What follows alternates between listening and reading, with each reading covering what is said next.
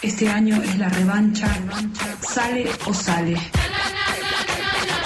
La revancha. Random. De 18 a 19 por la tribu.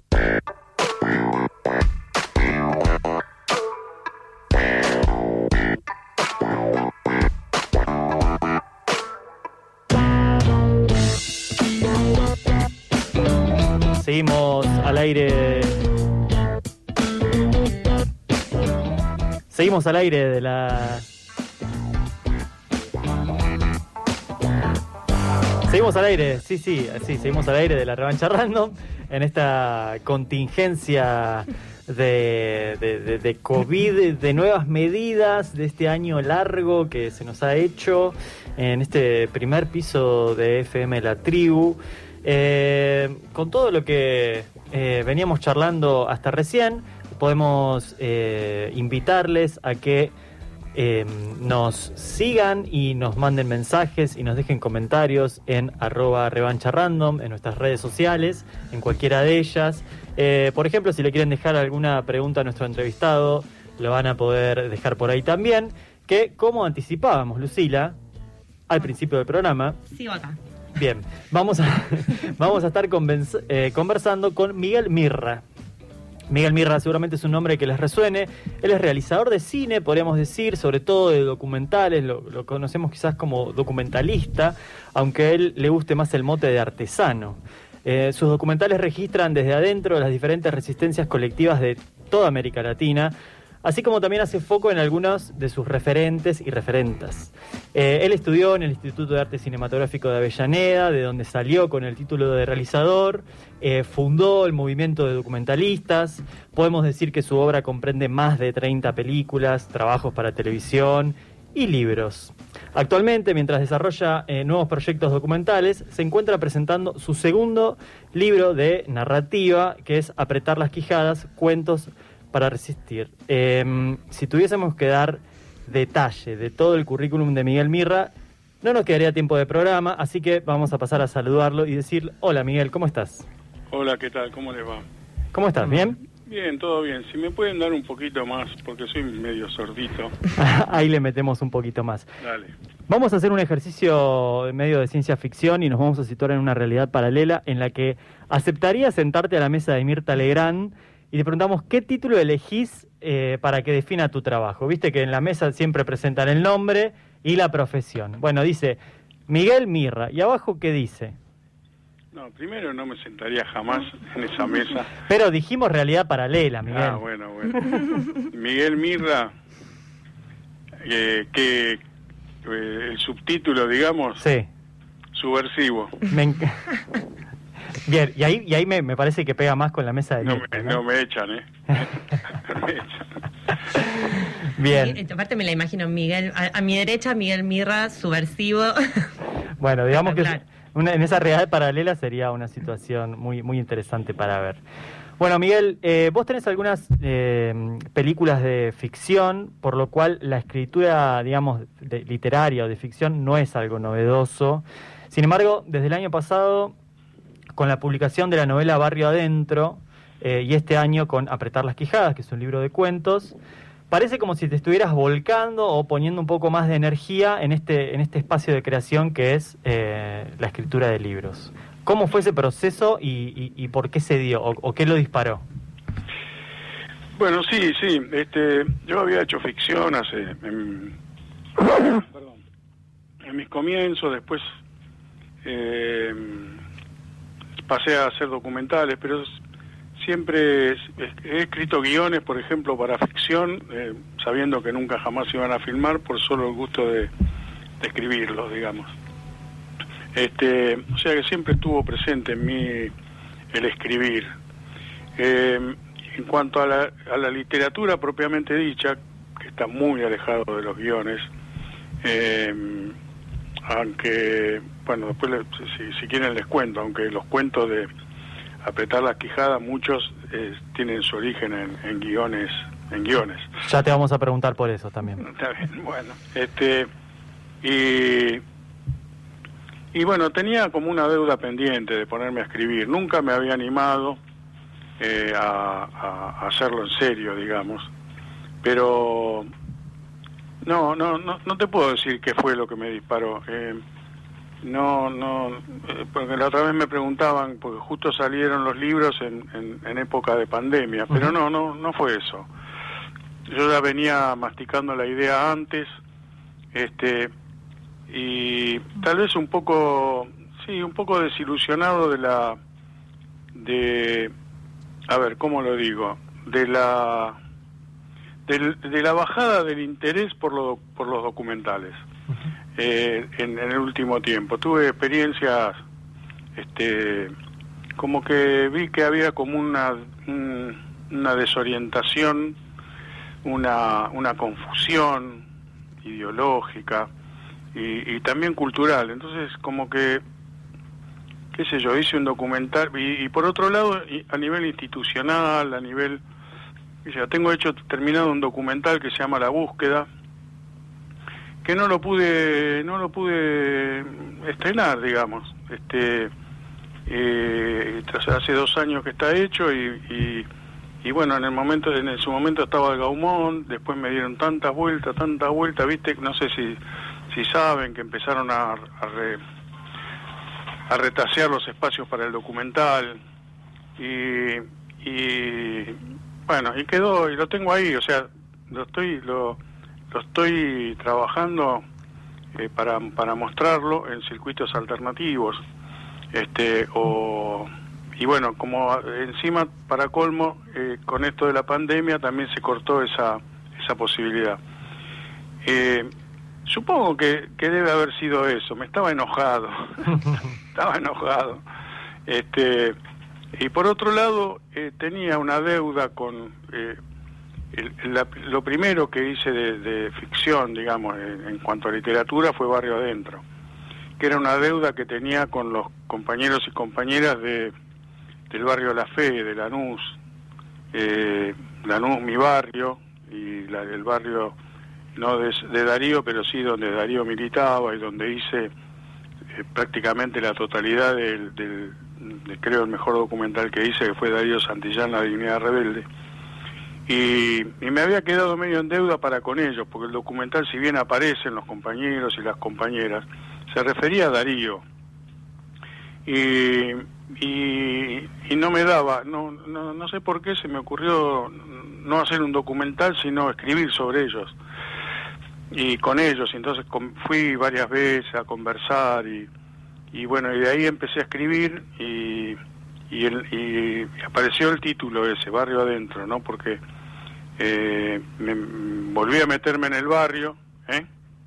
Ah, perdón, volví a meterme en el barrio y, y como que el título salió porque adentro del, del cuen- de la novela, digamos, está el barrio, pero también adentro mío, porque yo nací en Lanús, no, no en ese barrio, pero en otro también, barrio proletario. Entonces como que se juntó todo y, y me sentí identificado con esas realidades y con esas luchas. Y bueno, y ahí, ahí empecé. Y después me gustó porque eh, creo que creo que me salió bastante bien, viste como dice Serrat que al final uno se dedica a lo que a lo que más le gusta y lo que mejor le sale, ¿no? Este y bueno, y bueno, y entonces ahora qué y bueno, empecé a escribir una, una novela muy larga que estoy trabajando y, y retomé varias, varias cosas que tenía escritas, sueltas, algunos esbozos de guiones, eh, algunos proyectos, un par de proyectos presentados al Inca que me los rechazaron, pero que me parecían interesantes, y los fui transformando en literatura. Eh, no fue fácil, te digo. Yo pensé que iba a ser más fácil, pero eh, tiene eh, tiene su no es como es otra cosa. O sea, tuve que que desandar el camino de los guiones y retomar como desde cero las historias para hacerlas literarias, digamos. Mencionabas recién Barrio Adentro, es una novela que fue publicada en 2020, el año pasado, por eh, El Zócalo Editorial, ahí la cooperativa de El Sí, Zócalo. sí. Bien. Miguel, decías eh, nombrabas recién algo así como una confusión ideológica cultural respecto al documental. ¿A qué te referís? No, no, no, no, no solo al documental, sino en general. Eh, mm, O sea, en, en general en la sociedad una confusión ideológica cultural que no hay lugar, decís, para, para el documental. no hay lugar para... eh, bueno, eh, no, sé si te corté, perdón. No, No, no, no, te estás, escuchamos. estás acá. Ah, bueno, disculpa. Eh, no, eh, es como que se ha generado un- una simplificación de las relaciones sociales y políticas eh, que, que no admite problematizar las, los abordajes de, de- las realidades esas sociales y, y entonces este como que eh, llegado un momento tenés que, si no tomás el partido que se supone progresista, eh, quedás afuera de afuera de la lista, digamos. Y entonces, bueno, para que eh, no, no, no voy a conceder, quedo afuera de la lista, me dedico a otra cosa, ¿entendés? Este, eh, porque yo creo que el documental y cualquier actividad artística no puede subordinarse a, a bajada de línea de ningún tipo, digamos. Uno tiene que hacer lo que tiene que hacer. Y entonces esa confusión vino de que muchos, muchas, eh, creyeron que hay que encolumnarse, no sé, hacer documental militante o periodismo militante o esas esas simplificaciones ideológicas que, que a mí no, sé, yo hago documentales, o sea, eh, eh, para mí hacer eh, la, la- la palabra de document- la expresión documental militante es una tautología pero mm, desde algunos desde algunos sectores hablar de documental militante significa encolumnarse y yo creo que el único encolumnamiento al cual yo me, me puedo someter es a las movilizaciones populares a ningún otro a Estás, eso me refería estás escuchando a Miguel Mirra, es realizador de cine, sobre todo documentales, pero en este caso eh, estás presentando Apretar las Quijadas. Si se pudiera dar un pantallazo, ¿de qué tratan esos cuentos? ah qué problema Más o menos, sin spoilear. no, no, no, porque no, no, no, no. Eh, eh, tratan de, de miradas sobre real- sobre la realidad o sobre las realidades que no admiten una sola lectura, digamos. Eh, pero no una sola lectura política, sino existencial, digamos. Eh, en donde se mezclan los la realidad supuestamente objetiva con los con las realidades construidas por las personas o por los grupos Eh, se, se mezclan las eh, el materialismo histórico con los mitos populares qué sé yo no sé cómo decirte son como son como cuentos que terminan apuntando a que hay que resistir, pero se puede resistir de muchas maneras. Eh, no sé, el primer cuento, el primer cuento comienza como como el ensayo de tres actrices en el escenario de un teatro con una lectura de, de sus textos y, y donde cada una explica sus personajes y a medida que avanza el relato de lo que ellas han descubierto de que son sus personajes, se van transformando en esos personajes mismos. Y esos personajes son Josefina Escarfó, eh, América Scarfo, ¿no? Sí, pero en realidad eh, creo que el nombre Ah, el- el- de pila era Josefina. Fina le decía Sí. este, Josefina Escarfó, Mika Feldman y ah, Elisa Eguren. Y se van transformando a medida que hablan y al final terminan saliendo del teatro transformadas en sus personajes. Personajes que a lo último Ana Eguren dice, no puedo salir de aquí del teatro porque estoy muerta. y las otras le dicen, no, tenés que salir porque los memoriosos que están afuera te van a dar la vida. Entonces, este, y salen, salen a la calle, salen ahí a, salen del Teatro del Pueblo y caminan por diagonal hasta el obelisco. Bueno, así son, digamos, son diferentes las, lo- estas dobles, estos dobles juegos de realidades en cada uno de los cuentos, pero el espíritu, el espíritu es ese, digamos. Me gustó la, eh, la síntesis esa de como la mezcla de materialismo histórico y mitología popular. La verdad que yo eh, ya me compró eso a mí.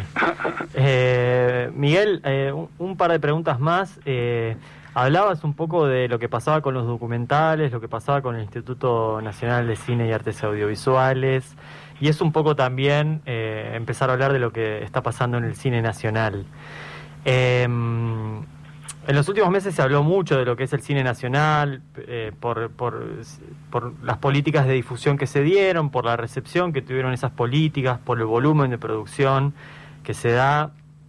Eh, pero sin embargo parece haber quedado lejos los debates sobre el cine como herramienta de transformación, digamos. ¿Vos creés que todavía el cine tiene algo para dar eh, a las resistencias, eh, más allá, digamos, de lo que pasa por el cine más industrial? Sí, sí, claro, sí, sí, por supuesto, pero creo que la dirección es equivocada, no es de arriba para abajo, es de abajo para arriba. Eh, no sé, creo, creo que es la mejor definición que te puedo dar. Es una, es una muy buena síntesis. Entonces, en la medida que a mí me digan de arriba lo que tengo que hacer para favorecer la resistencia, yo... Ti- ¿Viste como que... ¿Cómo, cómo es? ¿Por- ¿Cómo es esto? Este, entonces, nada, qué sé yo, prefiero... eh,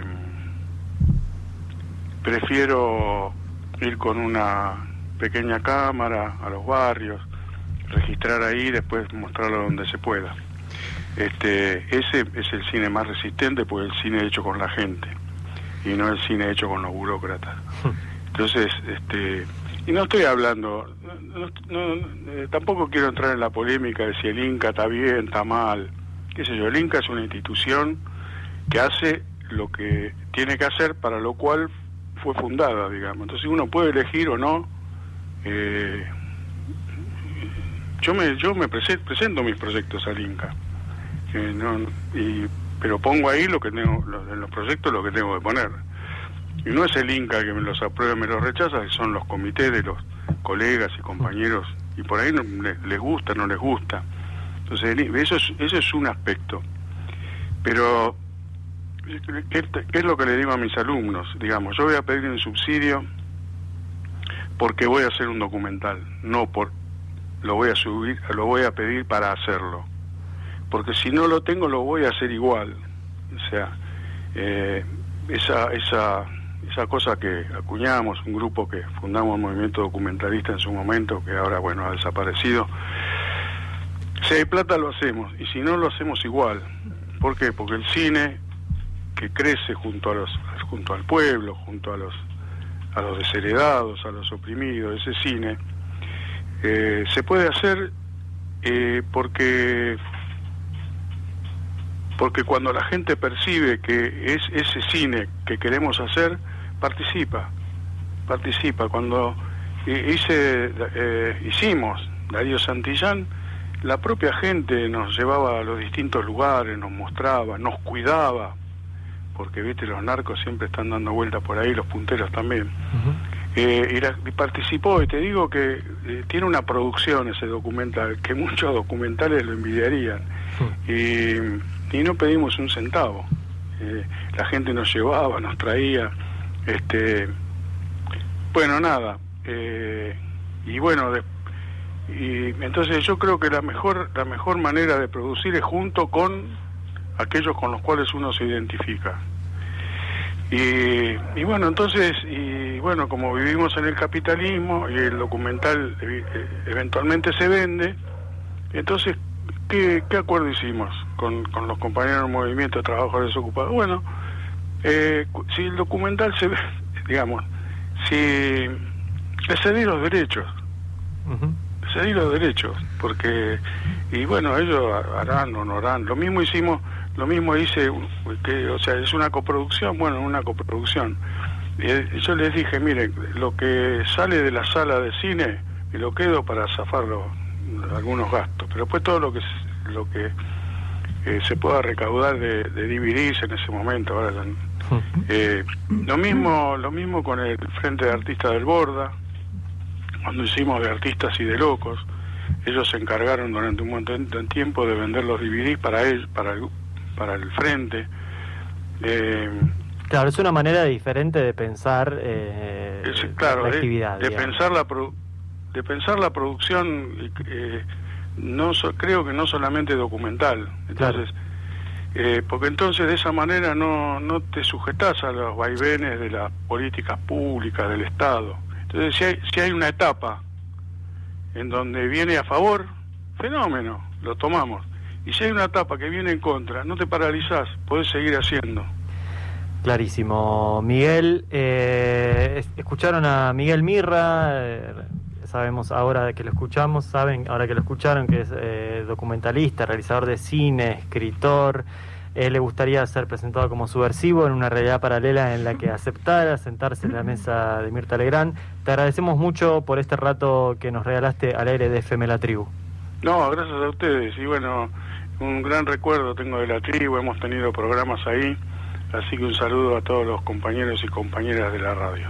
Serán, serán eh, dados. Bueno. Gracias, Miguel. Chau, chau. Chao, chao. Miguel va a estar presentando su segundo libro, eh, Apretar las Quijadas, Cuentos para Resistir, en Rosario, el sábado 17, este sábado a las 18 horas, en la Sociedad Libanesa de Rosario, calle Italia, 1075.